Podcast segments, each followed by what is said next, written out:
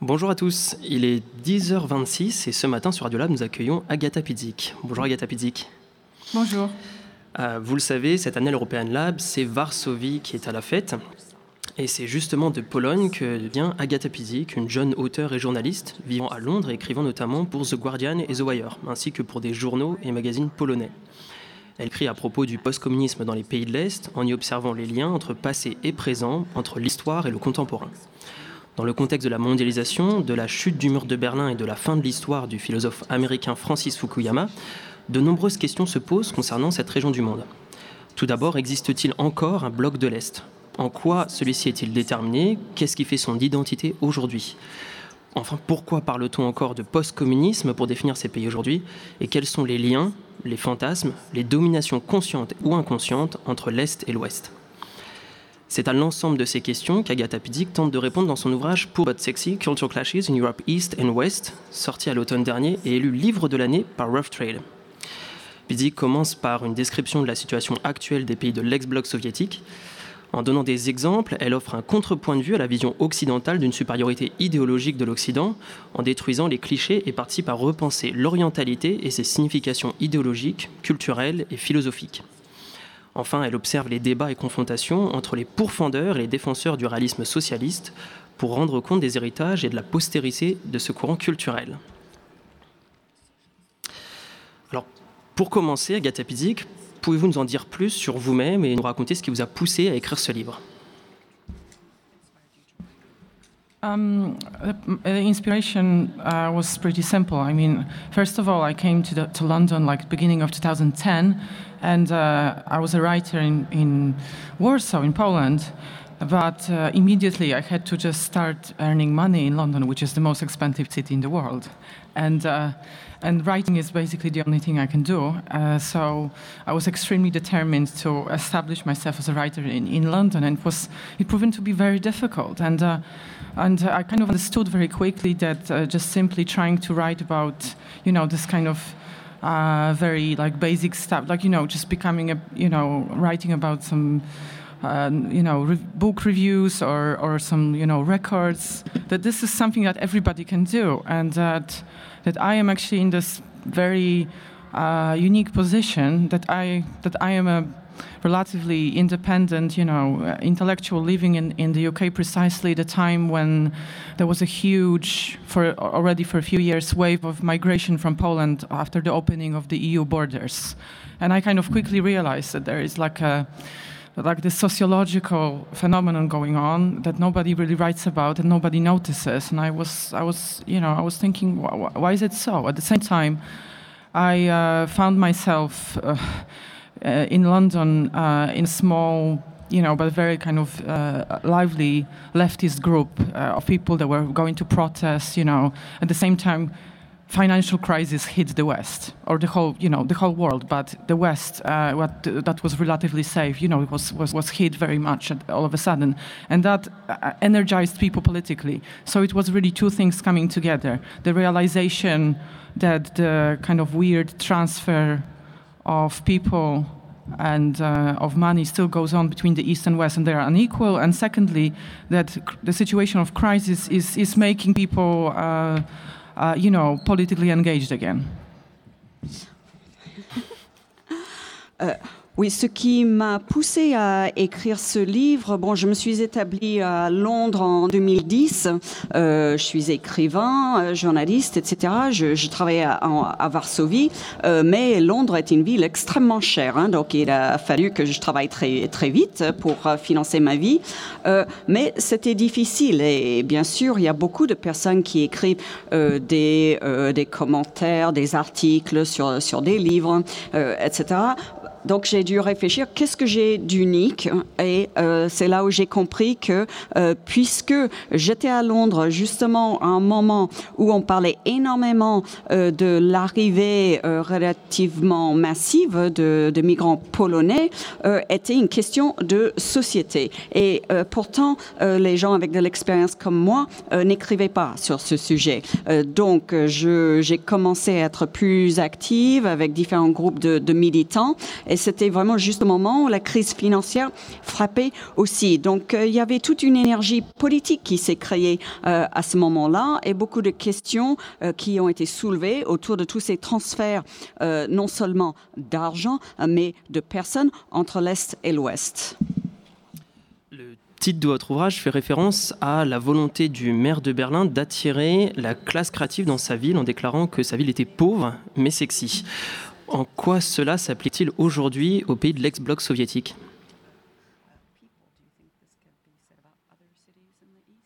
I mean, the, the whole title wasn't really, it's, it's inspired by the city by, of Berlin, but it's really uh, quite, you know, a, a, little bit controversial thing that I'm trying to say about the relationship between the East and West. Uh, that, uh, you know, it's the situation of the debt debtors and the owners.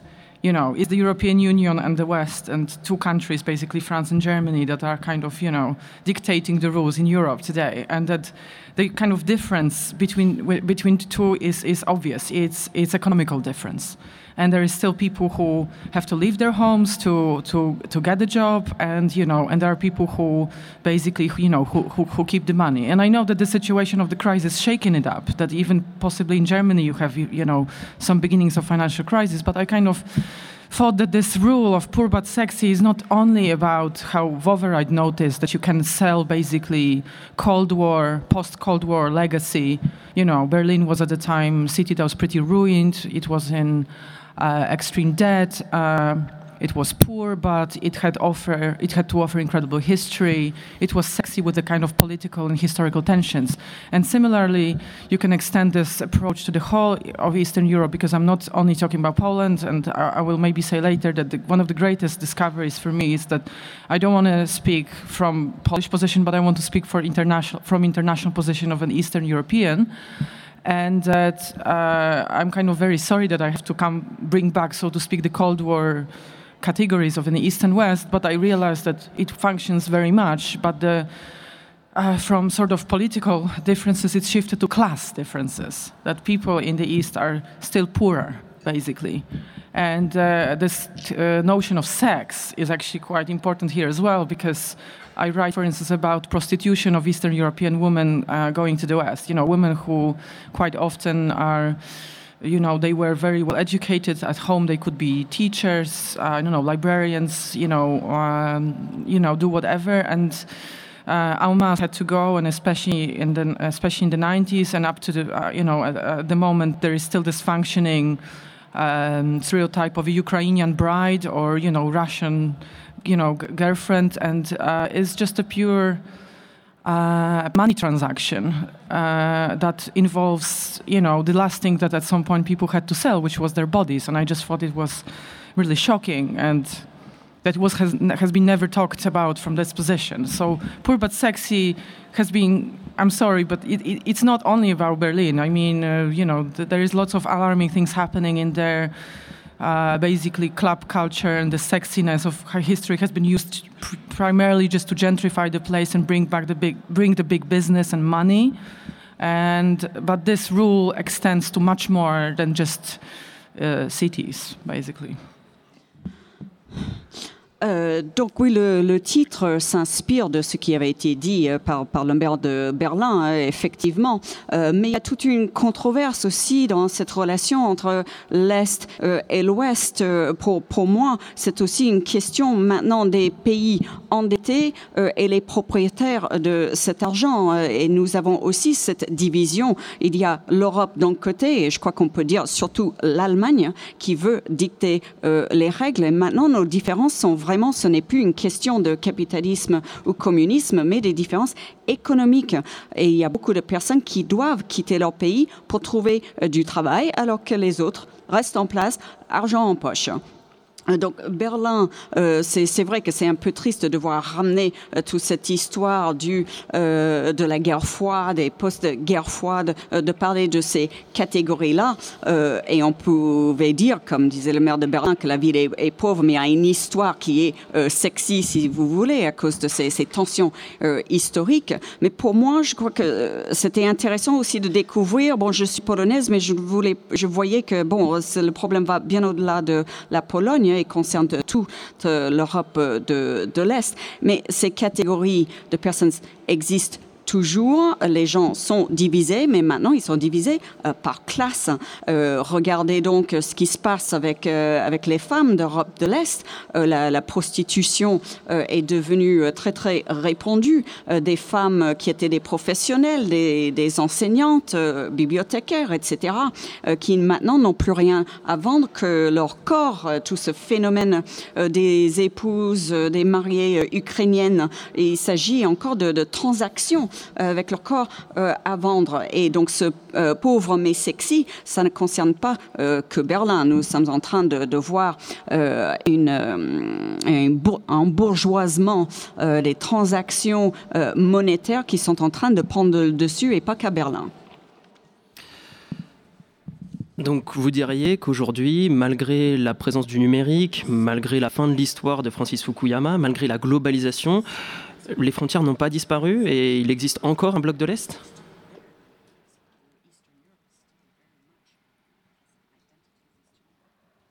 Um, I mean, uh, I can say that, you know, in, in a country like Poland, which was very specific because Poland was uh, one of the most privileged countries of the, of the Eastern Europe from the beginning. Uh, first, you know, it was, wasn't in the Soviet Union, it was in uh, Warsaw Pact, and had more, more freedom from Moscow than others. And then after 89, it was in the Visegrad group with um, Hungary, Czech, Czech Republic, and uh, Slovakia. And, uh, you know, they were like the, always the most politically privileged countries, that the most anti-communist countries, so to speak, also with the biggest political opposition. So, uh, in, you know, if you ask somebody in Poland, uh, I think in, on average, I don't think that people identify with the with the communist past at all. And uh, and I have noticed that the people in the ex-communist countries that identify with it the most was people who were, who were the poorest, basically, who didn't use the the chance of cap, you know of the transition to capitalism and properly, and uh, not accidentally also the biggest wave of uh, nostalgia after communism you saw in Eastern Germany because it was the country in which the workers, the working class, had it uh, relatively the best in the whole Soviet bloc. Uh, and their situation, uh, you know, uh, deteriorated dramatically after the uh, after the end of communism and, and after the unification of Germany. They suffered, you know, huge inequalities. So, you know, that's an interesting thing to think about.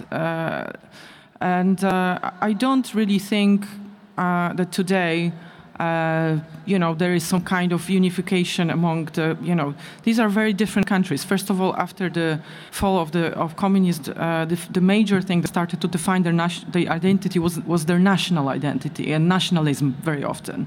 And we have, you know, problem with the rise of the nationalist parties everywhere in Europe today.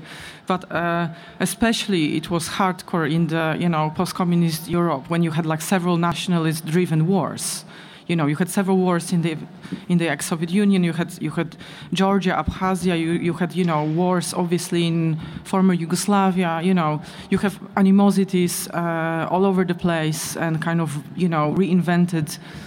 Uh, so you know, in my opinion, actually uh, there was one, one thing to value about, about the, the, the, Soviet times was the kind of sense of internationalism, that the certain differences that are at the moment, for instance, very much at play, and in, tragically so in Ukraine, they were kind of sleeping.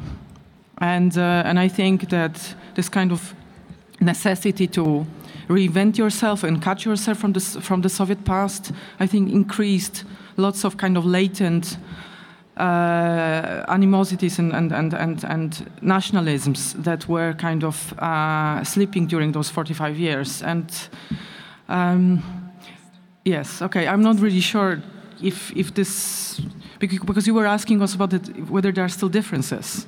Yes, I mean, well, obviously, I, I just I, I slightly answered that in a previous uh, answer uh, that uh, obviously people in a situation you know i mean i do not, i'm not going to deny that uh, you know being in a socialist economy that especially towards the end was completely not you know functioning and put uh, the you know eastern europe into a huge crisis in the 80s that has reflected on how the 90s be, um, uh, happened and how implementation of capitalism basically uh, you know pushed, I think, people farther into this kind of alienation. Uh, and, uh, you know, okay, fair enough. excusez-moi. Euh, bon, je crois qu'on peut dire que la Pologne est un pays assez privilégié hein, sous, sous l'ère soviétique. Euh, on bénéficiait d'un peu plus de liberté euh, à l'époque que d'autres pays. Et puis par la suite aussi, nous étions assez alliés avec la, Hongrie, Tchécoslovaquie, etc. Et on jouissait d'une position politique assez forte.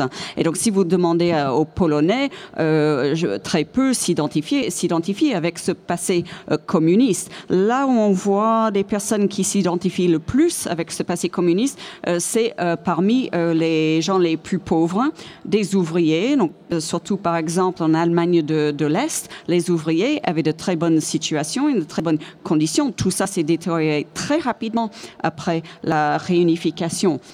Et maintenant, ce qu'on voit émerger, euh, ce sont des, c'est une identité très nationaliste, et ça s'est reflété euh, dans la montée en puissance des partis euh, politiques très nationalistes. Et alors qu'à l'époque soviétique, c'est, vrai que peut-être que certaines animosités internes dans les pays en Géorgie, Yougoslavie, etc., étaient un peu écrasées ou écrasées tout fait. Euh, néanmoins, on peut apprécier le, fait qu'il euh, y avait un sentiment plus international. Les gens ne, retombaient pas dans cet identitarisme euh, nationaliste. Et tout ça, ça a été, avec la chute du mur, la fin du communisme, tout ça a été révélé. Donc, c'est vrai que nous avons connu des dysfonctionnements économiques à la fin euh, de, l'ère euh, soviétique, mais il me semble que la réaction euh, contre tout cela, la, solution n'est pas bonne non plus, cette contre-réaction. Dans votre ouvrage, en même temps, vous critiquez la vision que l'Occident soit la normalité et euh, vous présentez aussi un éventuel accès à la normalité par les pays de l'Est, notamment en 2004, lorsque la Pologne, avec neuf autres États, sont arrivés dans l'Union européenne. Euh, J'aimerais bien poser la question dans, l'autre sens. Est-ce que, à votre avis, sur quel point l'Occident devrait prendre exemple sur les pays de l'Est? Qu'est-ce qu'ils ont à apprendre des pays de l'Est et du fait euh, d'être dans la périphérie et pas au centre? I don't know. It's a very difficult question. I mean, uh, uh, because I was I was saying I was saying how those uh, differences are mainly econ economical, and uh, you know, in, in in my book, I'm for instance. Um, developing this whole vision in which uh, how you know uh, from the cultural point of view I found that you know one of the best way to talk about this aspiration really of the of the east towards Westernness as normality is is within culture and one of the reasons uh, you know, people were uh, in the East were often so obsessed with, with, the West, as represented by its tokens, like some kind of, you know, completely banal uh, commod commodities from the West that were like, uh, you know, brought by relatives or on, on a black market or something, is because. Uh, you know, because especially the early socialist economy was economy of scarcity. It just couldn't deliver the consumerist goods, so people started fetishizing them. Um, I mean, I think that this kind of West as normality is a history that far transcends Cold War period. It starts from very, very early on. It starts from uh, Christianization of the East, Drang nach Osten, you know, like when uh, early as uh, medieval Germany was basically conquering the East that was, uh, you know, still sort of uh, tribal and, and pagan or having, you know, some kind of other uh, religions. And I think that uh, you know, and from the basically from uh, you know Russia and Russian Empire and so on, they were always deemed barbaric, despite since 17th century Peter the Great was uh, uh you know uh, um, put Russia through great westernization, and obviously culturally the whole Europe is Western. This is this is this is obviously Western culture. You know, I don't know, the East is China or something, but because of the you know Cold War period, and uh, basically the notions of the East and West are Cold War uh, notions, you know, that were used by the Soviet bloc and, and by the West. I think that they kind of perpetuated, um, uh, you know, some, some feeling of, of you know, of, of inferiority, and this has been imprinted in people in such a long time, you know people in 19th century aspiring to, to, to French culture, for instance, in, in Poland or in France, you know.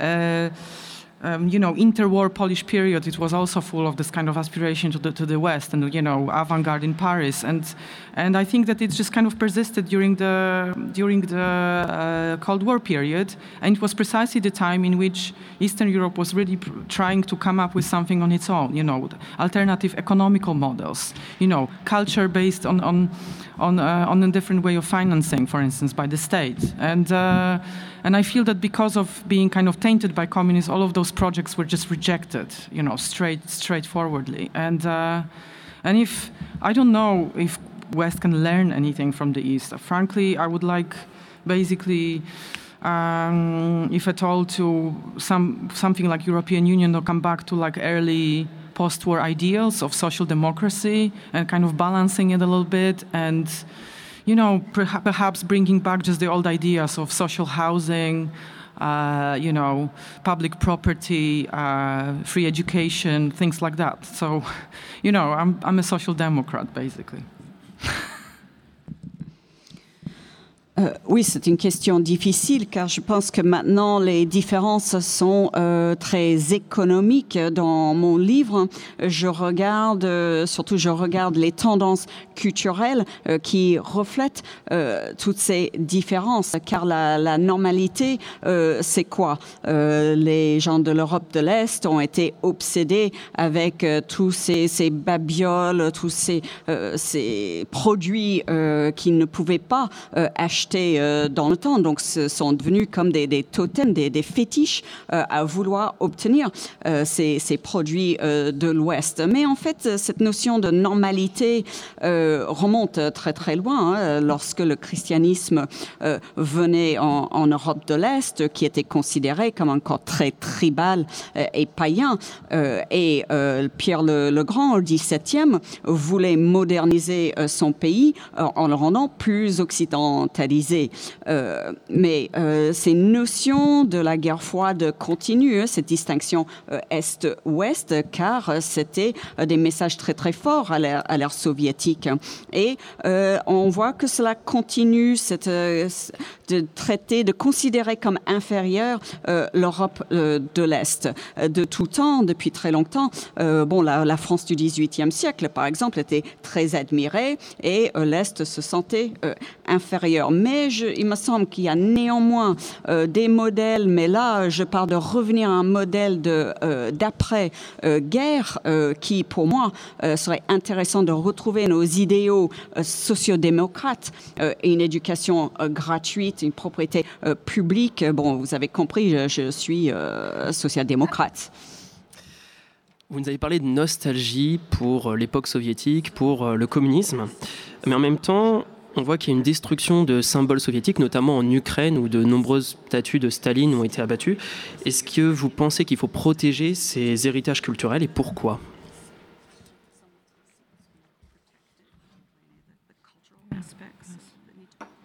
I mean, just a very uh, short comment about Ukraine. You know, in Ukraine, uh, the only reason, for instance, somebody should protect Lenins is because they are actually at the moment a paradoxical symbol of the unified Ukraine, basically. Because people who are destroying them at the moment are expressing their disdain for, uh, for the eastern part. And uh, you know that further so, furthermore you know divides the country so in a way the, sim- the symbol of Lenin's and I understand that people hate them because they stand for the Russian domination uh, du- during the Soviet times they stand today per, uh, for some kind of unity of the country which I think is really like crucial to preserve for any like because you know there will be like another. Uh, I mean, this is going to disrupt the whole you know Eastern Europe for years.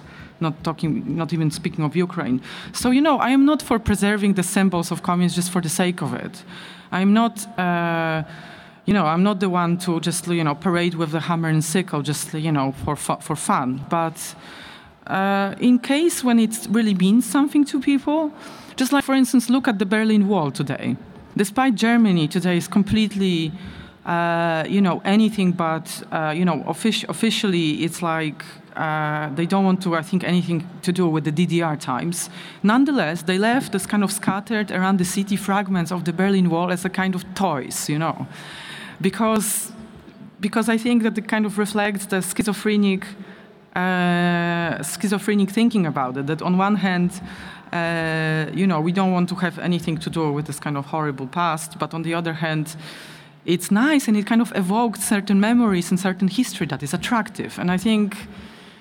Uh, I mean, in terms of nostalgia, you know, for instance, yesterday I watched this like very interesting film about French punk, the Le, Le, Le Genre Moderne, and kind of it struck me how everybody at the moment, not not only people from the you know ex-communist countries, are nostalgic about that time. Because there is something you know retro about retromaniac about the present uh, the present era that like current times are kind of in search for its identity and kind of and style. So uh, suddenly the the style of uh, you know the, the, the music and culture of the Cold War era and especially punk and post-punk in this case just seems extremely attractive. And those young people in France as well, they were using uh, at length, you know, communist symbols. They were they were fascinated by Trotskyism, and you know, and France was itself, uh, you know, a country in which Communist Party was very prominent. Uh, you know, uh, you know, at the time. So um, I feel that it's more, it's not only nostalgia about the past. I mean, in, in certain countries, it, uh, it means a vital, you know, fighting for preservation of like any uh, uh, unity, like Ukraine. In other countries, like for instance in Poland, is it's uh, a way of saying, look, it wasn't like a continuous concentration camp. You know, people were, you know, people were also happy, uh, you know, during communist times as well, and you can't manipulate history. And in a country like, like, let's say, France or the UK, it's, I think, a nostalgia after social democracy as well. It's, it's, so in each case, it means a little bit something else, but I think in a way, it means one and the same thing that we used to live in a fairer world, in a more equal world. And funnily enough, despite all of the inventions of you know, uh, of democracy, and uh, despite the, probably the level of life has never been as high as today, you know, that the kind of availability of goods is higher today than, than in the past, uh, because of the inequalities and because of the, how capitalism works. You know, people are people are actually, in fact, uh, uh, missing you know, the times which were poorer but were more equal, I think. And that was also represented in culture and those symbols. Euh, oui, je comprends qu'on veuille euh, détruire les statues de, de Lénine hein, en, en, Ukraine, car euh, ça symbolise la dominance de Moscou. D'un autre côté, ces statues représentent aussi une époque où l'Ukraine était unifié. Mais pour moi, euh, ce n'est pas une question de préserver des symboles juste pour préserver des, symboles. Je ne vais pas manifester dans, la rue avec un drapeau soviétique. Hein. Euh, mais euh, je crois qu'on peut reconnaître cette, cette nostalgie car cela reflète une recherche d'identité, d'un retour à certaines valeurs qui étaient présentes dans, dans, le passé. Bon, je sais qu'en France, les trotskistes étaient très présents, le Parti communiste a connu des, des, moments de, de gloire aussi. Et je pense que c'est aussi pour les Polonais, on est de montrer euh, tout n'était pas mauvais euh, à l'ère soviétique. Ce n'était pas un grand camp de concentration, euh, loin, loin de là. On, vivait correctement. Mais la, nostalgie qu'on voit, je pense que c'est les gens souhaitent un monde plus égalitaire, plus juste. Et même si notre niveau de vie est bien supérieur de nos jours, l'inégalité est criante. Et c'est pour ça que les gens ne sont pas satisfaits. C'est pour ça qu'ils cherche à revenir à certaines valeurs où, on vivait dans un monde plus égalitaire à l'époque et, en Europe de l'Est.